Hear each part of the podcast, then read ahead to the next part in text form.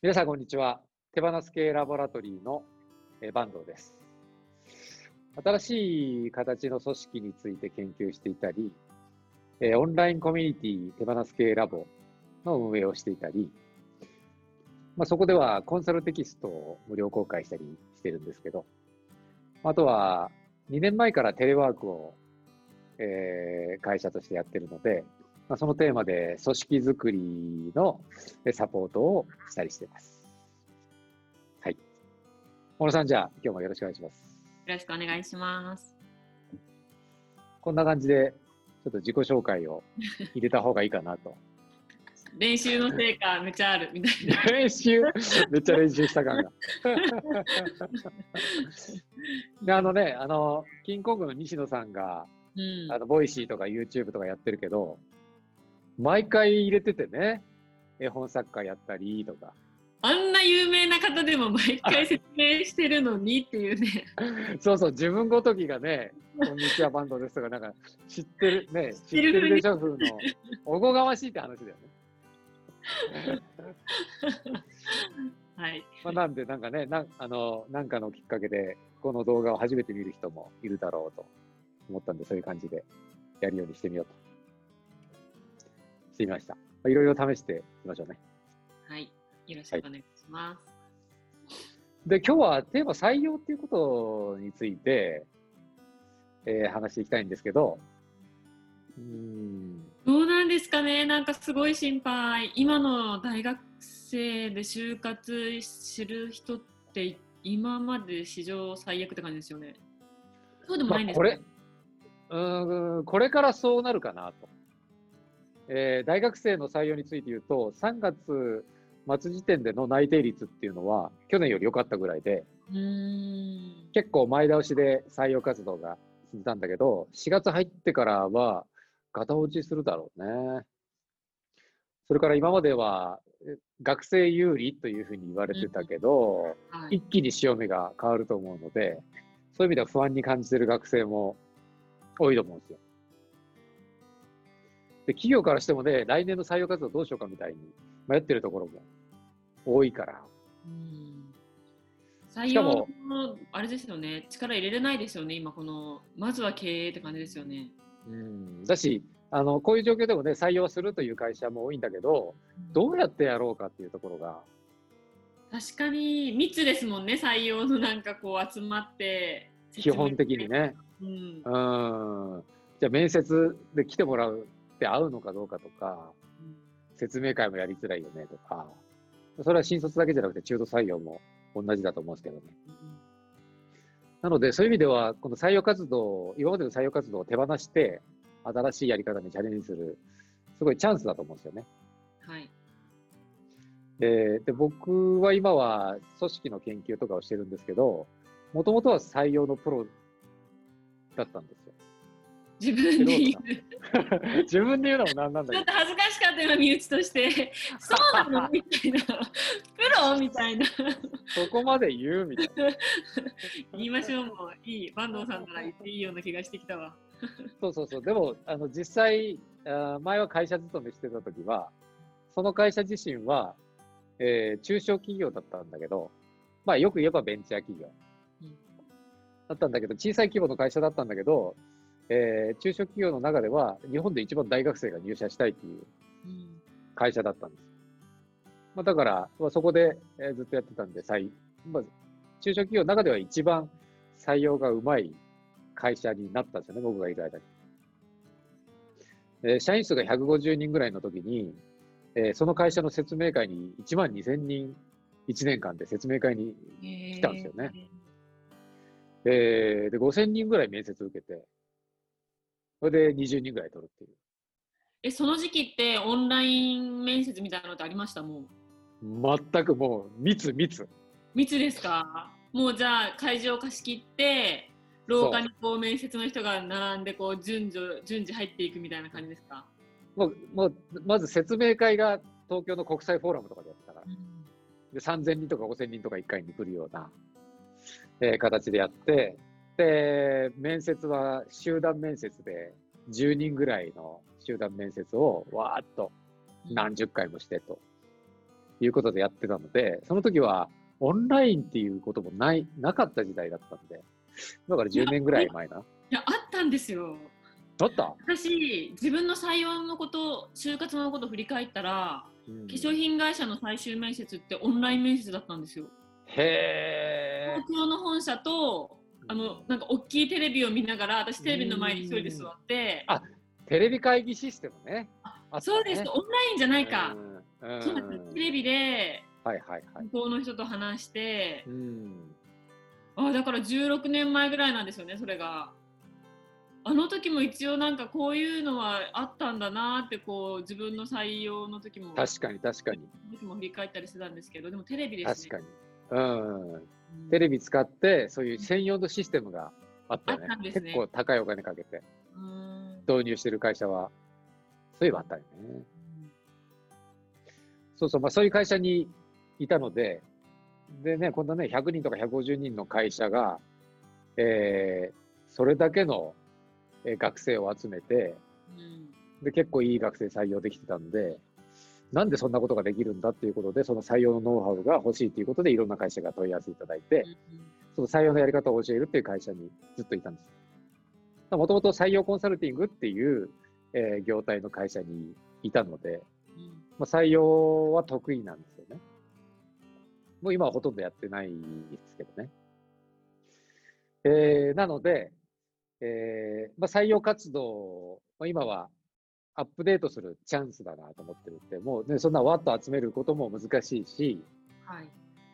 えーで、その集まるっていうことも、もう今は少なくなってきてるので、なんでかっていうと、今、これだけインターネットが発達してきて、ちょっと前までは、マイナビとかリクダビとかそういう就職サイトを使うと、それを、まあ、学生でも中途採用の人もみんな使ってやってたので、で学生もいっぱい応募を集めることができたんですよね。で学生は昔は、えー30社とか50社とか1人がいろいろな会社の説明会に行ったりとかしてたから、はい。ら企業からしたらいっぱい学生も一度の説明会で来てもらうことができたんですけど、今、1人当たりの学生が訪問する企業がすごい減ってんですよ。あコロナでですか、いやいや、その前から、もあう一昨年ぐらいから、えー5社とか10社、10社行ったら多い方みたいな。それをしなくてももう決まるからってことですか？そんなに行かなくても。あ、そういう状況が良くなってきてるってことは一つにはうんある。で、もう一つ、もっと大きいのが、えー厳選するようになったんですよ。学生が行く会社を。で、これって通販の仕組みと同じだと思うんだけど、僕らもさ、今さ、お店に行って買い物することって減ってるじゃん。はいで、例えば、あのー炊飯器欲しいな、みたいな。思った時に、えとりあえず店に行ったりしないよね。ググるでしょ、まず。はい、最安値をめちゃくちゃ探して 還元率と最安値ともいろいろ調べますね送料とかでここそうだよねね、うんまあ、ままずその、どの機種にするかっていうのを、もう絞り込んじゃうね、ネットでね。で、それが一番安いのはどこかお店に行くとしたら、確認しに行くよね。だから実際に使い勝手良さそうかどうかとかさ。だけど、お店に行って確認したら、やっぱりネットで買うみたいなこととかさ、あるじゃない。はいで、お店に行ってさ、えー家電量販店とか行って、お店のスタッフの人に、どれがいいですかね？みたいな相談することっても少ないもんね。うんこれこっちの方が詳しかったりする。になんか本当に買う時は一応聞いたりするけどあとなんていうの、うん。買わないのにうん。話しかけてその気にさせてうん。なんか考えますっていうのがなんかうん。申し訳なくて聞けない、うーん、そうよね。うん。うん。まあそれだけネットで手に入る情報がたくさんあるから、うん。もうき聞いてね、教えてもらう情報よりももっとたくさんの情報が口コミとかも含めてあったりするんで、確かにありますね。うん、なので、その情報をゲットできる、情報をゲットして、えー買うものを決められるっていう、それをネットでほとんど完結できるっていうのに慣れてきてるじゃない。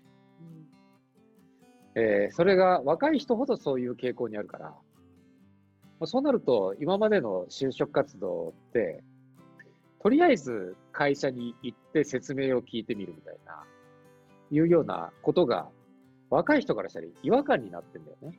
んなんでその前に早く先に知れないのみたいな。もっと先に情報収集してから行く会社決めたい。確かに効率悪いと思いますね。効率悪いよね。もう足運ぶのがもうめんどくさいじゃん。交通費もかかるし。そうそうそう。時間もかかる。その時間がもったいない。しなんかよくわからないところに行くのが怖いよね。うんので、できるだけ先に情報が欲しいので、ウェブサイト見たりするんだけど、えーそういう意味では情報を先出ししてる会社ほど有利になってきてて、うんもうウェブサイトないとかはもう論外なんだけど、ウェブサイトでも欲しい情報があるかどうかっていうのは結構大事だったりする。確かに多分その対応の情報あんまなくないですか？募集してるないんだよのは分かるねけど募集してるのとどんなことしてるのは分かるけど働いてる人のがどんな人とかそういうのは一切分かんないからうん。そっちの方が知りたいですよね実際そっちの方が知りたいよねそうそうそうそう。だから、会社説明っていう言い方が、うんえー僕は間違っ間違ってるとかずれてると思うんだけど、会社側からすると、仕事内容とか事業内容の説明をすればいいとうん思ってるんだけど、あとは待遇の説明。うんでも今、小野さんが言ったようにさ、そう応募者側が知りたい情報ってそういうことじゃないよ。どんな人が働いてるのかとか、どんな雰囲気なのか。リアルな声ね。だから本当にそういうトップの人の話じゃなくって実際にうん本当に現場とか、なんて言うんだ実際に働いてる人うん。の声が聞きたい。そうだよね。でもそういうのってその載ってないし、うんその載ってるとしても、なんかシャキッとインタビューとかなんかあっても、うんうんうんうん堅本当だよみたいな。うん。嘘っぽく見えちゃったりするよね。これだけ情報が溢れてるから、あの型通りのことやっても伝わらないし、他と差別化もできないので、それをどうやってうまく他者と差別化を図っていくかっていうのは結構大事で、まあ、そういう意味では今、僕は動画を使うことをお勧めしてて、でね、今、ブレスカンパニーっていう会社でも、採用の動画とかは作ったりしてるんですよね。小野さんにも手伝ってもらったりしてるけどさ。で、その動画で先に、えー情報を先出しすると。えーもっと言ったら、どんな人が働いてるのかとか、社内の様子がどんな感じかっていうのを覗き見してもらえるようなうん動画が作れたら、まあ、それを見て、相手があとは判断することだって。そういう覗き見できるような動画って、なかなか作ってる会社がないんで、今はまだアドバンテージがあると思うんですよ。小野さんもなんかうちので作った動画とか見てもらってどんな感じですか？いや本当になんかリアルな声だなって思います。例えばなんか上司と2人で話してる人とかが出てきてうん。初めはこんなんだったよねみたいなうん。でもこんな風に成長できて今目標がこういうのでとかうん本当になんだろうその人が入社してこんな風になっていくっていうのがすごい想像しやすいっていうかうん自分に重ね合わせやすいうん。感じに思うし実際に働いてる人が見れるから、うん。こういう会社の雰囲気なんだとかいうのもうん。あのちょっとの動画の中でもすごい感じ取れますよね。そうよね。うんうん。で、ね、長くやってっても、長く、長い動画って見ないしね。うんなので、できるだけ2、3分ぐらいにあ縮めといて、あとは、できるだけ自然な会話をしてもらえるように、うんまあ、その撮影の時も、えー工夫するようにしてるんだけど、普段、普段、普段の会話？普段のテンション？うんあとは、その失敗談とか、やめたいと思ったこととか、まあ、そういった話をできるだけ、えー見せた方が、あ、うんこれ本当のこと言ってんだな、みたいそっちの方が知りたい。な。そうよね。そっちの方が知りたいよね。ぶっちゃけどうなんだろう、みたいなね。うんそうそう、この前、あのーあある会社で、うちはすごくオフィスがすごい綺麗だから、えーこのオフィスを見せたいんだと。見せたいっていうか、オフィスにやっぱ来てもらったらすごい入りたくなる。うん応募者の人が。だから、やっぱ来てもらわないと、このオフィスの凄さは見せられないから、どうやって来てもらったらいいですかねっていう相談を受けたんだけど、あの、それもまあ動画でも先出しした方がいい。でもその先に見せたらなんかもったいなくないですかみたいな。けど、もうそうじゃなくて、あの観光旅行と同じだなと思うんだけど、僕らいろんなところ旅行行きたいと思うじゃない。はい例えばパリに行きたいと。えーニューヨークに行きたいとか。思うけどさ、それってさ、なんで行きたいと思うかって言ったら、まあパリのエッフェル塔とか、ルーブル美術館とか、そういうのをもう事前に見て知ってるから行きたいと思うわけで、ニューヨークの5番街歩いてるニューヨーカーがすげえかっこいいなみたいな、そういうのを動画とか写真とか見て、あの、それで行きたいと思ってるよね。でもしパリの情報が一切なかったら、行きたいと思うかっていうと、うんわかんないから行きたいと思わないもんね。うん。旅行って確認作業ってよく言うけど、もうわざわざ知ってるものだけど、確認するために旅行に行くみたいな。実際に行ってみてみたいっていうふうに思うのは、情報があるからそういうふうに思うわけで、会社も同じだと思うんですよ。だその立派なオフィスがあるんだったら、立派なオフィスを360度動画でも、うんあの、ね、いいから撮ってそう、いうのが物件とかでも AI でそうやってやあ、ってそうだよね。るんでしょう。うん。うん。で、24時間365日、それもどんどんね、ずっとアップで、アップし続けられるわけだから、うん。えーそれを見て、あ、こういうオフィスだったらちょっと本当に行ってみたいと思う人の方がこれからは増えてくると思うので、もういいものはどんどん出した方がいいと思うんですよね。逆に出さない方がもったいないでしょうね。そんないいもの持ってるそう、のに。出さない方がもったいない。でか隠してたら逆に不安に思われるというか、うん。怖くなっちゃうよね。でこれから 5, 5G がね、導入されてくるんで、そうなると会社によっては24時間オフィスのオフィスの様子を生中継してるみたいな、もうそれを、えーホームページで紹介してると、まあ、どんどん丸見えしてるとかね、そういう会社も出てくると思うんですよ。でそうなると、丸見えにできるような会社が、これからはどんどん有利になっていくと思うんですよ。うん今今のうちに動画について、えー研究したり、いろいろね、作ってみ見て試したりするのがいいと思うし、もうなんだったら、この説明会の様子とか、あとは面接してる様子なんかも動画で出しちゃったら、あ、こんな感じで面接してるんだって思われたりして、どんどん出せば出すほど応募者が、えー増えてくる。それから自分の会社に合った応募者が増やしやすいということ言えると思うんですよね。はい。でも坂東さんがこう携わってるその採用動画って、うん私がすごいなんか採用っていうのがすごい堅苦しいイメージだから、うん。結構なんかもうちょっと見たら飽きるかなとか思ったけどすごいおしゃれだし、BGM もあるし、なんだろう見やすいですね。うん。なんかね、あの、ふざけてるとか言われるかもしれないんだけど、これでもそっちの方があんまりなんか堅苦しい会社じゃないっていうかなんだろう、うん。好感度は上がるなと思います会社の。そうよね。うん、まあ、そそうなってくれればいいなっていうか、まあ、そういうことが売りにできる会社の方がいいと思うし、うん。まあ、会社だ大事なのはその会社の特徴とかをきちっと表現するっていうことなんで、なので、えこの YouTube にもあのリンクを、動画の実績のリンク貼っておくんで、でこうこういうのが作りたいと思ったら問い合わせてもらったらはい、いいですし、うん。えー自分たちなりに試してもらってもいいし、マジでその採用活動アップデートしてもらったらいいかなと思いますね。はいちょっと採用のプロっぽかったですか？うん、え？だから50点ぐらい。ー、だいぶ低い？やん。はいびっくりは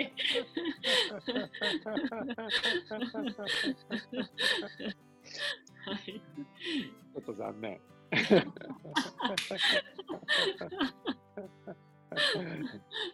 まあ動画を見てもらってね、なんか、はいおいいじゃんというふうに思ってもらったら参考にしてくださいとはい、いうことでぜですね。ひご相談ください。あ、そうですね。はい。お待ちしてます。はい、では今回もご覧いただきありがとうございました。ありがとうございました。採用動画のご相談などございましたらぜひお問い合わせください。よろしくお願いします。